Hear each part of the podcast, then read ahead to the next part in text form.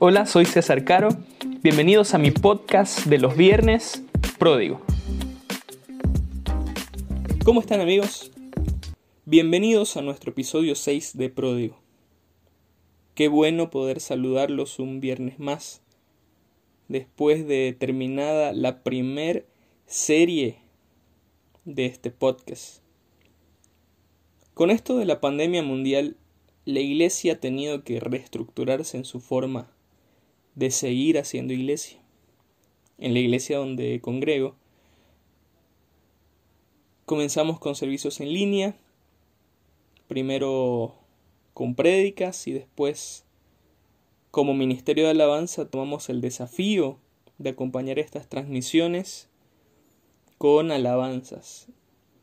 Y así entramos, como creo todas las iglesias comenzaron a hacer, en el ritmo de adaptación y de creatividad para poder seguir reuniéndonos en la distancia. Entonces, podemos ver cómo la iglesia, desde su origen, ha tenido que ir adaptándose a las condiciones de su contexto por el que le tocó pasar. Pero también vemos cómo hay principios que permanecen aún desde esos inicios.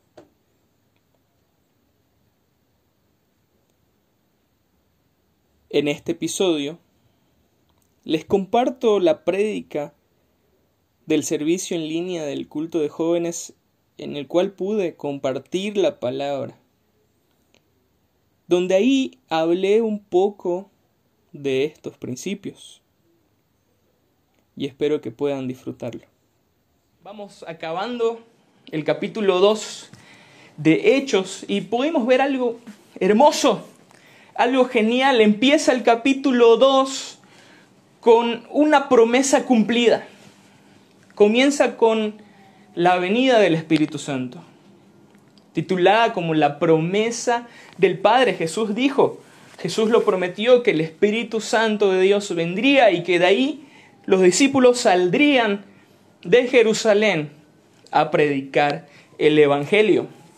Pero dentro de esto, dentro de la venida del Espíritu Santo suceden cosas geniales, viene Pentecostés, es un día de fiesta, es un día en el cual de todos lados del mundo llegaban judíos a Israel para celebrar esta fiesta.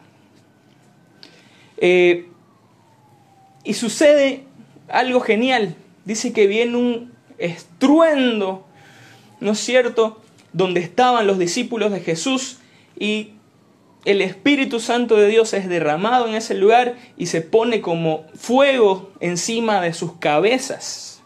Y dice que aparte de eso comienzan a hablar nuevas lenguas y otras lenguas y la gente que miraba eso quedaba asombrada y muchos de ellos que venían de otros lados del mundo lograban escuchar las lenguas de los lugares de origen, de donde ellos venían, y lograban entender las maravillas de Dios. Qué hermoso esto que sucede. Esto dio pie, dio inicio a la iglesia. ¿No es cierto? Después de esto, se levantan los discípulos, los doce discípulos se levantan, se ponen en pie, Pedro toma la palabra y da una tremenda explicación respecto a esto. Habla de una profecía y quisiera que en este punto podamos darnos cuenta o tomar muy en cuenta esto de la profecía.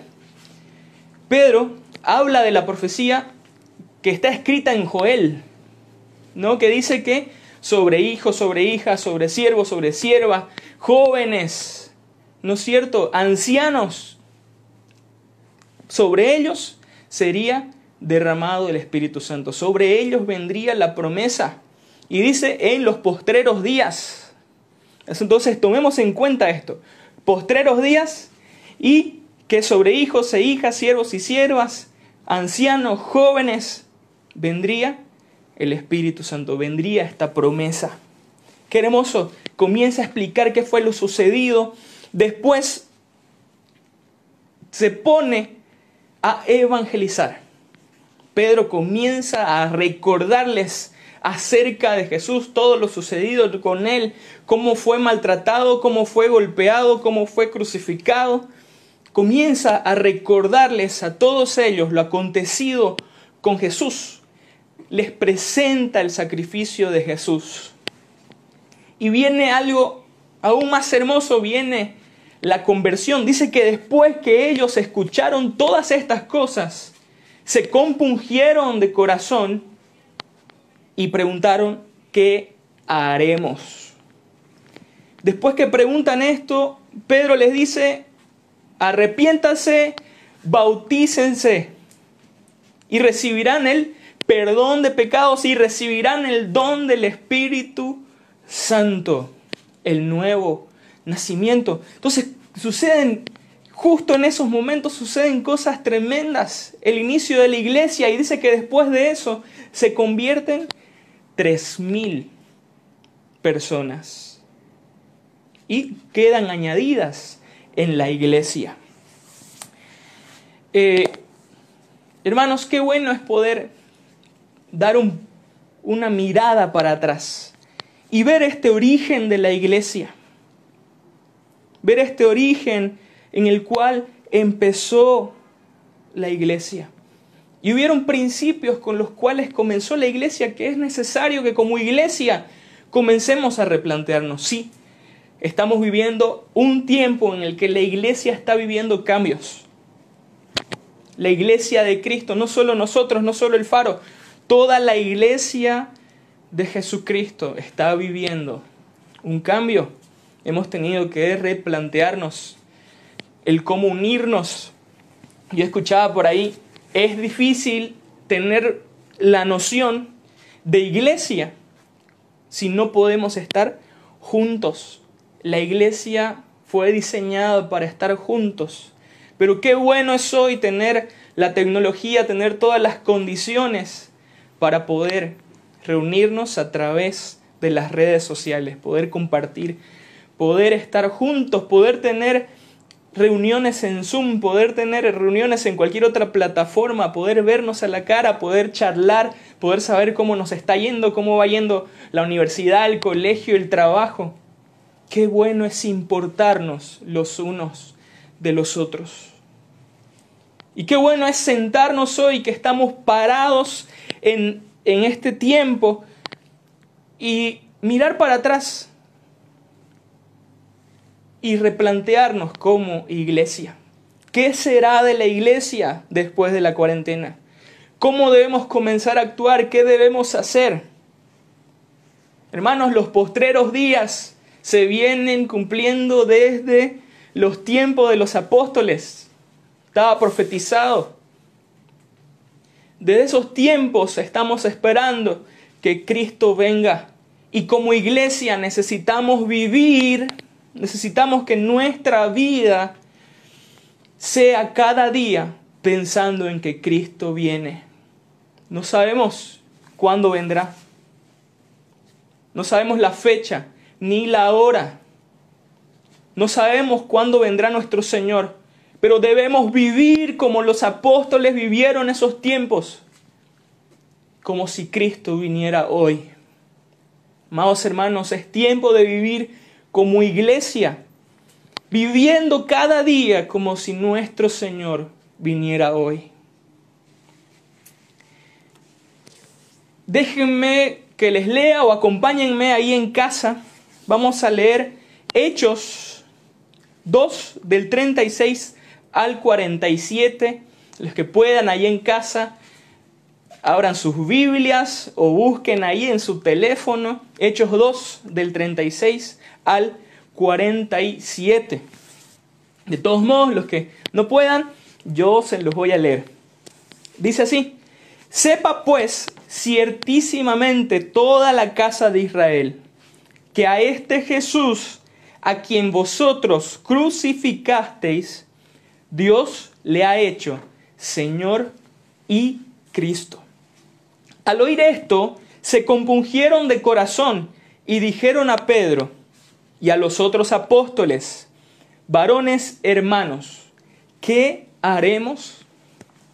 Pedro les dijo, arrepentíos y bautícese cada uno de vosotros en el nombre de Jesucristo para perdón de los pecados y recibiréis el don del Espíritu Santo. Porque, y quiero que aquí tomemos atención, porque para vosotros es la promesa y para vuestros hijos y para todos los que están lejos, para cuantos el Señor nuestro Dios llamare. Y con otras muchas palabras testificaba y les exhortaba diciendo, tomen atención, sed salvos de esta perversa generación. Ahí hago un paréntesis, imagínense, en los tiempos de Pedro, en los tiempos de los apóstoles, esa generación era perversa. ¡Wow! Hoy nosotros podemos ver que la maldad se multiplica y que esta generación es perversa. ¿Y cuán perversa será la de nuestros hijos, la de nuestros nietos? No lo sabemos. Wow.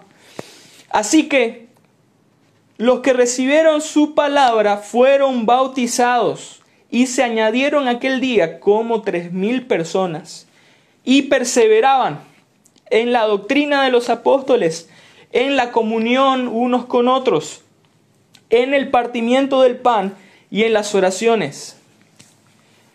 Y sobrevino temor a toda persona, y muchas maravillas y señales eran hechas por los apóstoles. Todos los que habían creído estaban juntos y tenían en común todas las cosas, y vendían sus propiedades y sus bienes, y lo repartían a todos según la necesidad de cada uno. Y perseverando unánimes cada día en el templo y partiendo el pan en las casas, comían juntos con alegría y sencillez de corazón, alabando a Dios y teniendo favor con todo el pueblo. Y el Señor añadía cada día a los que habían de ser salvos.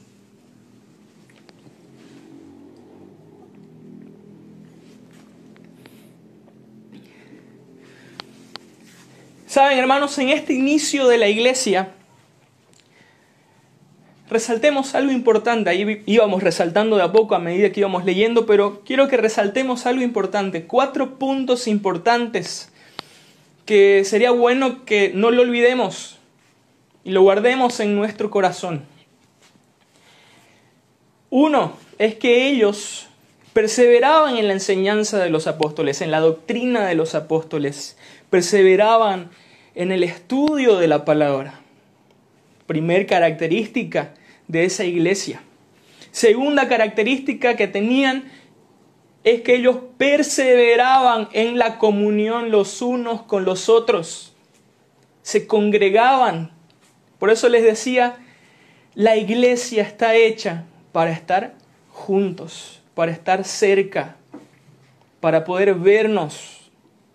Pero bueno, hoy en este tiempo de pandemia, en este tiempo de cuarentena, nos toca estar en casa, pero qué bueno es poder conectarnos a través de las redes. Tercer punto importante es que ellos perseveraban en el partimiento del pan. ¿Saben qué, hermanos? La iglesia inició con un principio de generosidad. La iglesia compartía el pan con todos. Cuarto punto es que ellos perseveraban en la oración. Qué bueno y qué importante es poder perseverar en la oración, comunicarnos con nuestro Padre Celestial. Es nuestro medio para hablar con nuestro Señor, para pasar tiempo con Él, para agradecerle, para abrazarlo, aún para pedir. Qué bueno es perseverar en oración. Y estas cuatro características eran importantes dentro de la iglesia en su inicio. Les decía, qué bueno es recordar esto, porque a partir del siguiente verso, eh, en la última parte del, de Hechos 2, podemos ver que en la revisión Reina Valera le han puesto una, un subtítulo importante ahí, que es la vida de los primeros cristianos. ¡Wow! ¡Qué bueno es mirar ese título y poder decir cómo vivían ellos, cómo era su vida antes. Y como les decía al principio, qué bueno es pararnos y recordar ese origen. Sabemos que la iglesia va evolucionando con los tiempos, va cambiando, pero hay principios innegociables como iglesia. Hay orígenes que necesitamos mirar hacia atrás y ver si aún siguen. Y ver si aún lo tenemos nosotros, porque nosotros somos la iglesia. Somos iglesia. Eh, como jóvenes, esto también es para nosotros. Porque una vez más les digo, somos iglesia. No porque seamos jóvenes somos menos o somos distintos o somos diferentes o somos otra parte. Amigos, la iglesia somos cada uno de nosotros. Estamos en un mismo nivel. Todos somos hijos de Dios. Jóvenes, los animo a acercarse a Dios y llevar una relación de padre. Muchas veces nos sucede que cuando nacemos en un hogar cristiano, la relación con Dios la lleva nuestro padre o nuestra madre o ambos. Amigos, Dios no tiene nietos. Todos somos sus hijos. Todos tenemos la posibilidad de acercarnos a Él. Cristo abrió la posibilidad y es para cada uno de nosotros. Acerquémonos al Padre y seamos sus hijos. Seamos iglesia. Entonces esto que les voy a compartir no es solo para el Ministerio de Jóvenes, es para todos, es para la iglesia, para las familias, es para el Padre, para la Madre, para los hijos. Como decía el profeta Joel, sobre vuestros hijos, sobre vuestras hijas, jóvenes, ancianos, verán visiones, soñarán sueños. En Dios no hay una clasificación. Todos somos hijos. Eso quiero recordarles. En Hechos 2.39 dice, porque para vosotros es la promesa y para vuestros hijos y para todos los que están lejos, por cuantos el Señor nuestro Dios los llamare. Es para todos. Y entrando a esto de la vida de los primeros cristianos, quiero resaltar algo importante que sucedía con la iglesia. Muy, muy importante. Algo que sucedía es que quiero que resalten esto, el entorno que rodeaba la iglesia se maravillaba. Me explico. Dice en el verso 43, y sobrevino temor a toda persona, y muchas maravillas y señales eran hechas por los apóstoles. Hermanos, ahí podemos ver que dice que sobrevino temor. La palabra temor viene de un original en griego que es phobos. Y esto, traducido, es una reacción, este temor es una reacción a las maravillas y señales de respeto profundo ante la presencia de algo poderoso. Entonces, dice que aquí sobrevino temor a toda persona. Entonces todo el pueblo, todas las personas que rodeaban y que estaban fuera de la iglesia, ¿qué quiere decir esto? Sobre creyentes y no creyentes había un temor. Se maravillaban de las señales que sucedían.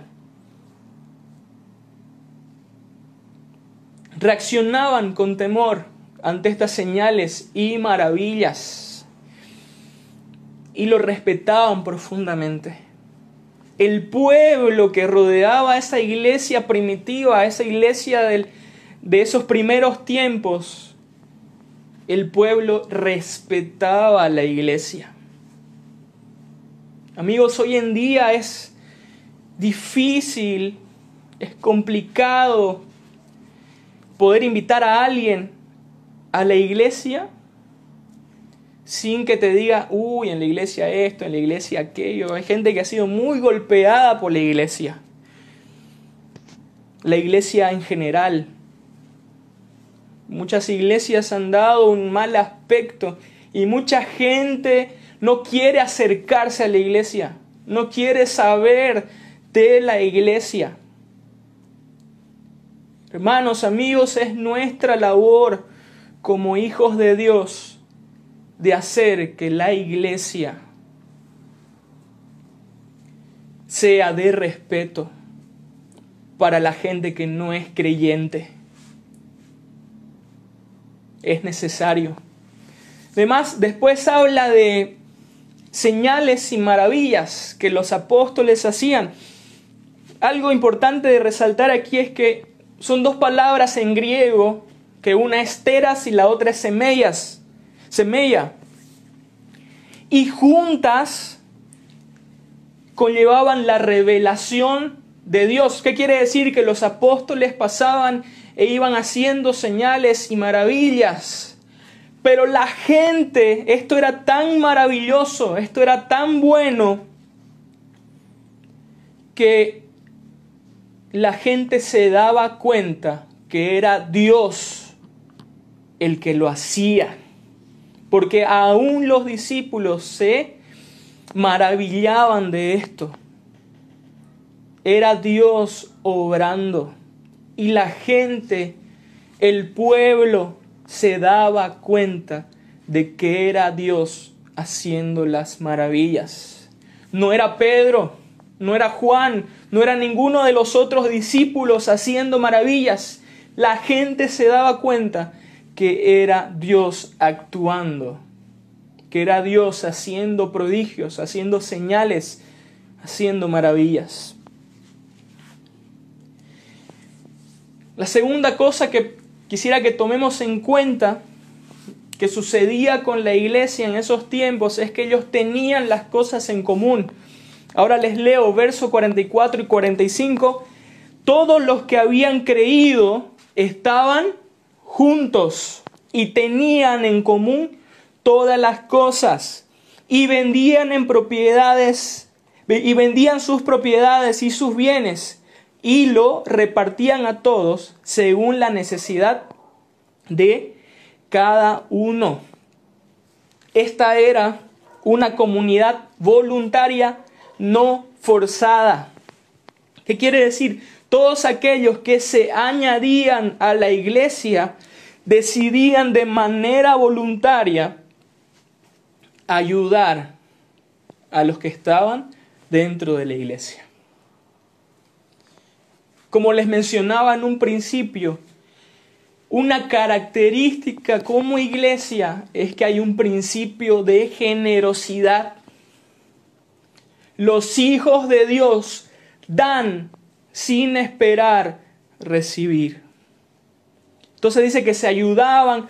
Y aquí sucedió algo más adelantito en Hechos, ¿no? Con Ananías y Zafira. Sucede algo interesante y que muchas veces es mal interpretado. La gente cree que ellos murieron porque no lo dieron todo. No. Cada uno tenía una decisión voluntaria de entregar conforme a su corazón. El problema de ellos es que no fueron transparentes. Ellos vivieron dando una impresión de que lo habían entregado todo pero en realidad tenían algo oculto. ¿Podían ellos haber sido sinceros y decir, vamos a ayudar con esto y vamos a guardar esto otro? Tenían la oportunidad de hacerlo, pero ellos vivían con apariencias. El cristiano tiene que dar conforme su corazón. Tiene que ser movido conforme su corazón, con alegría, con gozo, sin necesidad de andar ocultando si di esto, si no di esto. Entonces había un principio de generosidad como iglesia. Algo más que ellos hacían es que comían juntos con alegría y sencillez. El verso 46 dice, y perseverando unánimes cada día en el templo y partiendo el pan en las casas, comían juntos con alegría y sencillez de corazón. Perseveraban unánimes, lo mismo que venían haciendo desde el principio en hechos, unánimes juntos, en un mismo sentir, en un mismo espíritu, con un mismo vínculo perfecto que Jesucristo. Esto los unía y los hacía ir al templo a alabar al Señor. Esto caracterizaba a la iglesia. ¿Qué más? Y partiendo el pan en las casas. Una vez más resaltamos este principio de generosidad. Compartían el pan en las casas. Me imagino que se invitaban los unos a los otros, venía a mi casa, vení compartir, hoy voy a ir para allá, hoy voy a ir para el otro lado. Estamos en cuarentena, llamo, ¿cómo estás? ¿Cómo te está yendo? ¿Tenés? ¿No tenés? ¿Te falta? ¿No te falta? ¿No querés venirte a mi casa el día que, que, que tenés salida? Te voy a invitar comida, vení, quédate un principio de generosidad. Compartían el pan. ¿Y qué, ¿Y qué es lo más lindo? Que ellos, aparte de compartir el pan, dice que comían juntos con alegría y sencillez de corazón. Era una mesa, les voy a decir esta frase, era una mesa rodeada de discípulos en comunión sin pretensiones ni egos. No buscaban algo y no buscaban demostrar algo al compartir su mesa. Esto caracterizaba a la iglesia. Comían juntos con alegría y sencillez. Hoy que estamos en cuarentena, me da nostalgia saber que podíamos salir y cada sábado podíamos ir a compartir. Podíamos salir a comer a un lado, al otro, pasar tiempo juntos, reír, charlar y poder hacerlo con alegría y sencillez de corazón. Sí, nos estamos extrañando, iglesia, los extrañamos muchísimo y esperemos que esto pronto se pueda solucionar y que podamos comer juntos con alegría y sencillez. Un último y cuarto punto que quiero resaltarles para ir cerrando es que el Señor añadía cada día a la iglesia. ¿Qué añadía? Ahora se los leo. Verso 47 alabando a Dios y teniendo favor con todo el pueblo. El Señor añadía cada día a la iglesia a los que habían de ser salvos.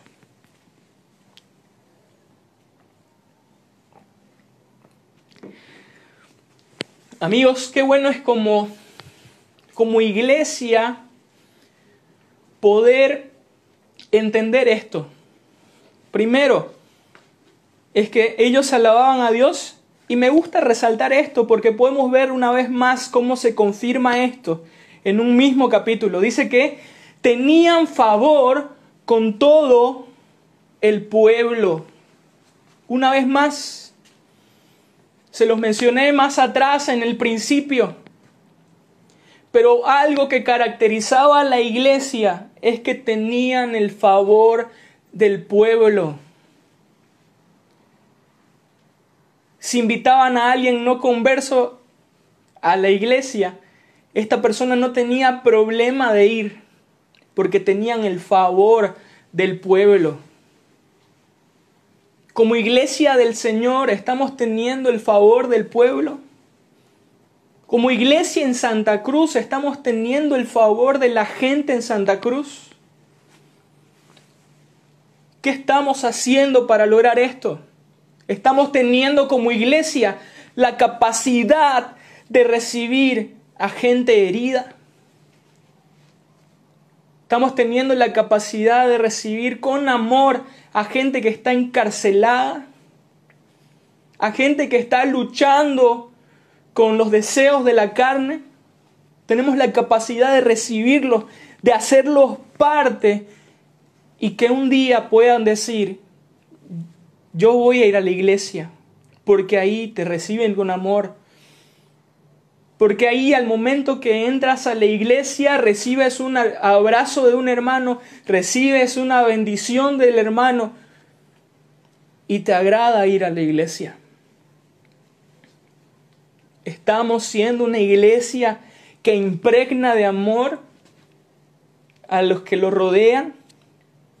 Estamos siendo una iglesia que con generosidad lleva el amor de Dios afuera, que ayuda al pobre, que ayuda a la viuda, al huérfano, que lleva el alimento al necesitado.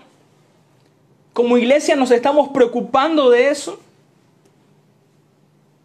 Dice que la iglesia en esos tiempos estaba abierta, podía entrar el que sea. Y compartían el pan con esa persona. Amigos, no nos olvidemos que Jesús se sentaba a la mesa con gente a la cual los fariseos odiaban, con el rechazado. Jesús se sentaba a la mesa con el rechazado. Y nosotros no podemos recibir, no podemos ayudar a gente necesitada.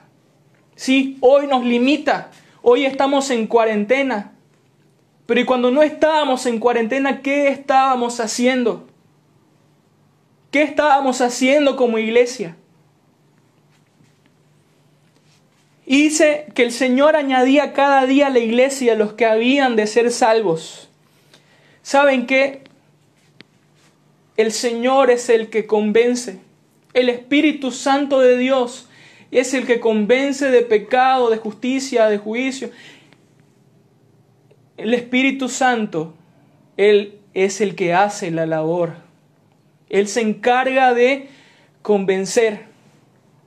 Nuestro Señor se encarga de añadir cada día. ¿Saben cuál es nuestra labor? Necesitamos comenzar a ser iglesia.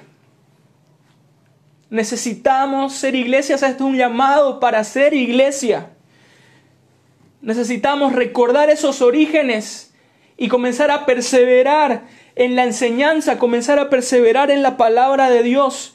Necesitamos comenzar a perseverar como jóvenes y como iglesia en la comunión unos con otros. El disfrutar, estar juntos en la iglesia. Necesitamos como iglesia seguir perseverando en la generosidad. Necesitamos ayudar. Necesitamos ser generosos. Partir el pan, compartir el pan con el necesitado. Saber cómo está nuestro hermano. Saber cómo le está yendo.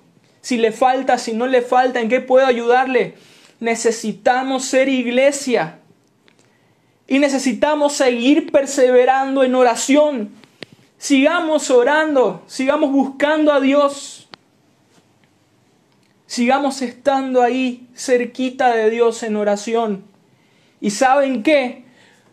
A partir de ese punto el Señor se encargará de añadir a la iglesia los que habrían de ser salvos.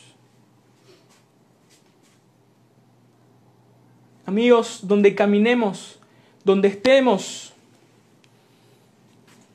en el trabajo, en la universidad, en el colegio, con la familia. Mucho más que predicar, es genial predicar, necesitamos hacerlo. El apóstol Pedro lo hizo, predicó, presentó a Jesucristo. Pero saben, el Señor se encargó de añadir a la iglesia los que habrían de ser salvos, cuando la iglesia se encargó de ser generosa. Estamos siendo generosos con nuestro entorno. Internamente estamos siendo perseverantes en leer la palabra, en buscar más de Dios. Amigos, estamos como iglesia perseverando en la comunión unos con otros. Sí, van a haber tiempos difíciles como iglesia. Sí, van, a suceder cosas difíciles, pero que eso no afecte nuestra comunión. No dejemos que las cosas que hablen por debajo afecten nuestra relación de iglesia.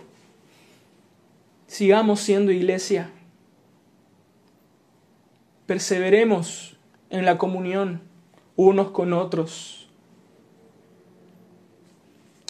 Y sigamos orando, sin desmayar, sin cansarnos como iglesia y como jóvenes, quiero dejarles este mensaje y quiero que se puedan ir o puedan quedarse en casa con este mensaje. Es tiempo de ser iglesia, porque somos iglesia. Sí, que nadie tenga en poco nuestra juventud, sino que seamos ejemplo en todos esos aspectos, como dice en Timoteo, que seamos ejemplo en palabra, conducta, amor, espíritu, fe, pureza. Nosotros mismos como jóvenes no tengamos en poco nuestra juventud. No somos demasiado jóvenes para ser iglesia. No somos demasiado jóvenes para ser hijos. Hoy si ya recibiste al Señor, lo aceptaste como tu Salvador, como tu Señor, y te arrepentiste, has recibido el don del Espíritu Santo. Y eso hoy te hace hijo. Y eso hoy te hace iglesia. No menos. Somos hijos de Dios y tenemos cercanía con el Padre. Seamos iglesia. Seamos iglesia. Que quede como tarea para nuestra casa ser iglesia. Empecemos con los que están dentro de casa. Perseveremos en todo esto. Acompáñenme y demos gracias a nuestro Señor y pidamos que hoy podamos ser iglesia y que podamos ser una iglesia que tiene favor con los de afuera. Acompáñenme y oremos y demos gracias a nuestro Señor por esto. Gracias por escuchar Pródigo. Si te gustó puedes suscribirte y para más información sobre el contenido nuevo puedes buscarme en Facebook, Instagram y Twitter como César Caro.